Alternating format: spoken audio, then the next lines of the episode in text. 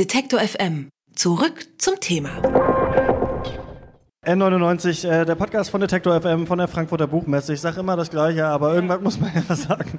Ähm, Sascha Ehlert und Katharina Holzmann waren so unzufrieden mit der Eintönigkeit des Literaturbetriebs, dass sie einen eigenen Verlag gegründet haben, den Corbinian Verlag.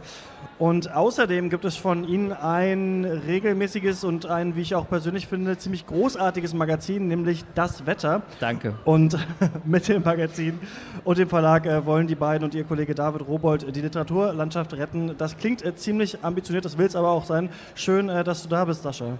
Danke für die Einladung. Jetzt war ja, das war jetzt, na doch, das eine war schon eher Indie. 2018 kein besonders gutes Jahr für gedruckte Magazine. Die Intro und die Neon haben aufgegeben. Das Wetter gleichzeitig äh, wird fünf. Gerade habt ihr äh, die Jubiläumsausgabe veröffentlicht. Wie habt ihr das wahrgenommen? Ähm, du meinst diesen schleichenden Niedergang auch so der jüngeren Magazine sonst oder so? Mhm. Ja, also tatsächlich. So jung sind die ja gar nicht, aber ja. Ja, aber Magazine, die Jüngere ansprechen. Ich weiß nicht, das hat uns ehrlich gesagt gar nicht so direkt betroffen, weil wir ja noch viel mehr, also wir haben halt viel kleinere Strukturen als die ähm, und sind, glaube ich, weniger krisenanfällig und müssen weniger Hefte verkaufen, um unsere Kosten zu decken.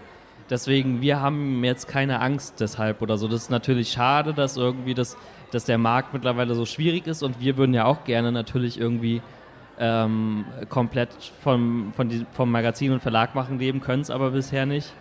Aber andererseits ähm, ist es ja eben, haben wir trotzdem keine Angst, dass es bei uns jetzt auch äh, in ein, zwei Jahren den Bach runtergeht, weil uns die äh, Leser davon rennen, sondern wir wachsen ja eher schmal, aber also klein, klein aber wir wachsen. Kannst du mal erklären, wie die Strukturen so bei äh, euch aussehen, wie das Wetter entsteht? Ähm, naja, wir, wir sind ein kleines Team, eine Redaktion, die aus äh, vier Leuten besteht. Von denen sitzt eine auch mit uns auf der Bühne Bist mittlerweile. gerade dazugekommen, Katharina. Schön, dass du da bist. Katharina Holzmann, die ähm, sozusagen die Person, die neben mir für das, dieses Magazin, für die inhaltliche Gestaltung am wichtigsten ist und für die Lektor, fürs Lektorat die wichtigste. Ebenso wie im Verlag übrigens auch, dem Convenience Verlag, den wir auch gemeinsam machen äh, mit David Rabold zusammen. Ähm, und dann sind noch zwei weitere Personen in der Redaktion, Jan Wehn und Katharina Holzmann. Und dazu gehören zum festen Team dann noch äh, zwei Gestalterinnen, Hanna Osen und Anne Stiefel, die in Hamburg sitzen. Also wir teilen auch zwischen Berlin und Hamburg die Arbeit auf. Und äh, meine Mutter, die äh, sich um das sozusagen Backoffice, sagt man heutzutage, glaube ich, äh, kümmert. Okay, was, was macht die? Ähm, Rechnung schreiben, beim Versand helfen, beim Anzeigenmarketing mir helfen und so weiter und so fort. Wie läuft das redaktionell bei euch ab? Also wenn ihr so eine Ausgabe plant, wie entscheidet ihr, welche Themen ihr aufnehmt? Kommen dann einfach die Leute mit Ideen oder wie sieht das aus? Ja, meistens äh, kommen Leute auf uns zu tatsächlich, die Texte oder Themen im Kopf haben oder schon geschrieben haben oder äh, Fotostrecken gemacht haben. Manchmal haben wir auch äh, Sachen im Kopf und sprechen dann Leute an, ob sie nicht Lust haben, darüber zu schreiben oder jemanden zu treffen. Also es entsteht eigentlich immer relativ spontan und äh, ohne große Planung. Ich habe gesehen, Maxim Biller hat einen Text geschrieben in eurer neuen Ausgabe. Der hat ja gar kein Interview gegeben auf der Buchmesse und überhaupt hat er sowieso eigentlich nie Bock, Interviews zu geben. Also wieso bei euch? Ähm, naja, wir, wir haben ihn ja dazu bekommen, ein Interview mit uns zu machen, Anfang des Jahres. Ähm, nee, Ende, wir haben Ende, Ende letzten Jahres, im Dezember 2017, haben wir, haben wir uns mit ihm zum Interview getroffen. Ich weiß nicht, ich glaube, äh, das war eine Mischung aus ähm, gemeinsamen Freunden und irgendwie Interesse daran, was, also, weil wir ein jüngeres Magazin sind, dass er das gemacht hat. Und wir sind halt danach in Kontakt geblieben einfach und haben ihn dann, weil die Jubiläumsausgabe anstand, die übrigens äh, so aussieht, ähm, haben wir ihn gefragt, ob er einen Text hat, den er uns dafür geben würde. Und er hat glücklicherweise ja gesagt. Jetzt waren eben schon, ich habe es gesagt, Kollegen von euch da vom Indicon-Stand, die erzählt haben, also Urs und Anne, die gesagt haben, mittlerweile sind Magazine ja eben nicht mehr so ein Massenprodukt, sondern eher eine Nische. Also einfach keine großen Auflagen mehr und so weiter. Und ich meine, wenn man euch euer Magazin anguckt, dann hat das auch einfach einen super cooles Design und äh, ist total schön gestaltet. Glaubt ihr, es sind auch einfach ganz andere Ansprüche jetzt an Magazine als vielleicht noch, keine Ahnung, vor, vor ein paar Jahren, vor fünf? Also ich würde sagen, erstmal ist dafür, also stimmt das auf jeden Fall, was du sagst, dass der, die Ansprüche sich geändert haben, weil du brauchst ein Magazin, ein gedrucktes nicht mehr, um zu berichten, was gerade neu und aktuell ist, weil das findet natürlich viel schneller im Internet statt und es können die Leute mittlerweile sich auch selber raussuchen ähm, und selber filtern, was sie interessiert und, und die Leute gucken sich, glaube ich, auch viel mehr verschiedene Sachen einfach an und lassen sich nicht so vorfiltern durch Magazine. Wir sind eher, unsere Aufgabe oder unser Ziel ist es auch eher halt Geschichten zu erzählen über Menschen, die halt auch darüber hinausgehend interessant sind, was für was äh, Gringo, der gerade auf unserem aktuellen Cover ist, für Musik macht. Also eine Geschichte, die die Person auch so ein bisschen greifer macht und darüber hinaus halt auch was irgendwie über die Zeit erzählt, in der er äh, als ein Beispiel eines jungen Menschen äh, lebt. Ja, habe ich gar nichts. Ihr zahlt ja bisher Aufwandsentschädigungen, vor allem für äh, die Texte bei euch, aber so ein Magazin wächst natürlich. Irgendwie seht ihr euch dann oder kommt man dann irgendwann immer weiter auch in so eine Unternehmerrolle? Könnt ihr euch damit identifizieren? Äh, was meinst du, eine Unternehmer? Ja, dass ihr auch die wirtschaftliche Seite irgendwie dieses Magazins irgendwie so im Auge haben, haben müsst. Ja, also das, die wirtschaftliche Seite des Magazins liegt bisher in meiner Verantwortung sozusagen und, ähm, und die, der meiner Mutter tatsächlich und der, der Steuerberater, der der Vater von David, unserem Co-Verleger ist und so. Ähm, äh, und das ist, eine, das, ist mit die größ, das ist die größte Herausforderung eigentlich, das auf die Reihe zu kriegen, weil wir haben äh, alle wir sind alle keine Geschäftsleute eigentlich.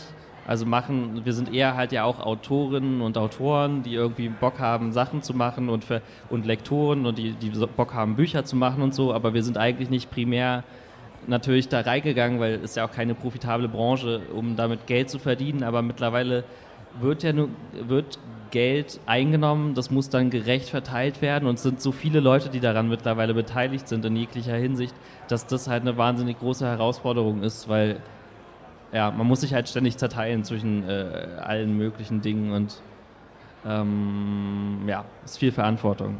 Ich kann mir auch vorstellen, also du hast ja eben schon gesagt, ihr könnt gerade noch nicht vom Verlag le leben und auch nicht vom Magazin, aber ich habe eben mal dein Editorial gelesen in der Jubiläumsausgabe und du sagst, du willst auf jeden Fall gerne, dass ihr perspektivisch irgendwie auch mal vielleicht davon leben könnt, dass irgendwie auch faire Gehälter gezahlt werden können, was ja super schwer ist und ich glaube, es geht uns oder ging uns lange auch irgendwie total ähnlich. Kannst du dich irgendwie auch mit so einer, mit der Unternehmerrolle dann irgendwie auch identifizieren oder passt das so überhaupt nicht äh, in euer Weltbild vielleicht von euch beiden, dass ihr sagt, so irgendwie will ich mich damit gar nicht so richtig beschäftigen, weil es ist ja immer noch so ein totales Herzensprojekt, aber irgendwie soll es sich irgendwann auch tragen? Ähm, also ich glaube, wir wollten jetzt auch nie so nischig werden, dass ähm, äh, wir quasi keine breitere Gruppe damit erreichen können. Also wir legen schon Wert darauf, dass wir Menschen durch Werbung erreichen, dass wir das breit streuen. Wir wollen quasi nicht in einer kleinen literarischen Ecke verdümpeln, sondern wollen das schon größer machen und wachsen lassen. Aber ich glaube, es ist jetzt nicht der finanzielle, unternehmerische Aspekt, der uns da motiviert, sondern halt äh, weil wir denken, dass es gute Sachen sind und Leute, die äh, eine Plattform brauchen und diese, wenn diese Plattform größer wird, dann ist das natürlich toll. Ja. Fünf Jahre das Wetter. Ähm, welche Story fandet ihr am besten oder hat euch am meisten Bock gemacht? Mm, also ich kann ja mal vielleicht zwei, zwei Geschichten nennen. Ähm, das müssen wir uns irgendwie gut aufteilen, dass wir zwei verschiedene, jeder zwei verschiedene oder so. Eben einmal eine, an der ich selber beteiligt war. Da fand ich es am interessantesten äh, mit, mit einer Gruppe von Rappern, mit hier wieder der auf dem Cover, Gringo und ähm, seinem Label SLS Music ähm, durch die Gropiusstadt in Berlin-Neukölln zu ziehen, also so sogenanntes Problemviertel und so. Und irgendwie ähm, war das von daher interessant, weil es auch für ihn der erste äh, Medientermin war, den er wahrgenommen hat. Also der macht keine Interviews, wir haben auch kein Interview gemacht, sondern wir sind halt rumgelaufen und haben uns unterhalten. Das war ihnen auch wichtig, dass es kein Interview ist, weil Interviews mögen die nicht. Ähm, und irgendwie das war halt interessant, weil es so ein, so ein eben scheuer, äh, bedeckter Typ war und der, bei dem man halt so eine Zeit gebraucht hat, bis man halt einfach miteinander ähm, ja, so, so eine gemeinsame Ebene hatte, wo man auch irgendwie dann angefangen hat, sich zu unterhalten einfach und darüber dann irgendwie was Interessantes bei rausgekommen ist. Und von den anderen Texten im Magazin, ähm, okay, die, ich würde sagen, ich nehme auch einen von ähm, einer Autorin, die hier auch vor der Bühne sitzt, äh, Jamile Shahin, die hat einen, einen Text uns gegeben, ähm, den wir abdrucken durften, eine, einen relativ kurzen Text äh, mit einer Bildcollage als Hintergrund. Ähm, und der Text heißt Taxi. Und das ist ein sehr besonderer Text, den solltet ihr alle lesen. Katharina, hast du noch was? Ähm, ja, vor allem äh, aus den letzten fünf Jahren so fand ich äh, das, wo ich im Nachhinein so am stolzesten bin oder was ich am coolsten finde oder wo mir auch nochmal bewusst geworden ist, wie toll das eigentlich war, war unser Doppelcover vor zwei Jahren, glaube ich, mittlerweile, ähm, wo wir einmal Christian Kracht, den Schriftsteller, auf dem Cover hatten und auf dem anderen Cover Taktlos, äh, quasi Legende des äh, deutschen Rap-Untergrunds. Äh, und äh, ich fand das eine sehr schöne Mischung und irgendwie auch sehr beispielhaft für die Auswahl in unserer Zeitung, weil es eben eigentlich sehr weit auseinander liegt, aber beide halten sich bedeckt mögen äh, die deutsche Zeitschriftenlandschaft äh, nicht so, geben keine Interviews. Also man kann schon so Parallelen zwischen diesen beiden Künstlern finden, wo sie eigentlich sehr gegensätzlich scheinen. Ja, das war, äh, glaube ich, mein Liebling. Also ich merke auf jeden Fall ganz schön viel Exklusivität auch bei euch. Also die, die man nicht in der Juice äh, trifft, die ähm, kann man dann im Wetter ähm, bestaunen, ähm, die Künstler. Sascha Ehlert und Katharina Holzmann machen seit fünf Jahren äh, das äh, Indie-Magazin Das Wetter und waren bei uns am Stand. Und ihr seid auch noch weiter am Indie-Con-Stand hier auch in Halle 4.1. Also wer noch vorbeikommen will und sich äh, das Magazin mal anschauen will, der kann das auf jeden Fall machen. Danke, dass ihr bei uns wart. Danke. Detektor FM kann man übrigens auch live hören. Wir senden rund um die Uhr ein Online-Radio mit Kopf, Herz und Haltung.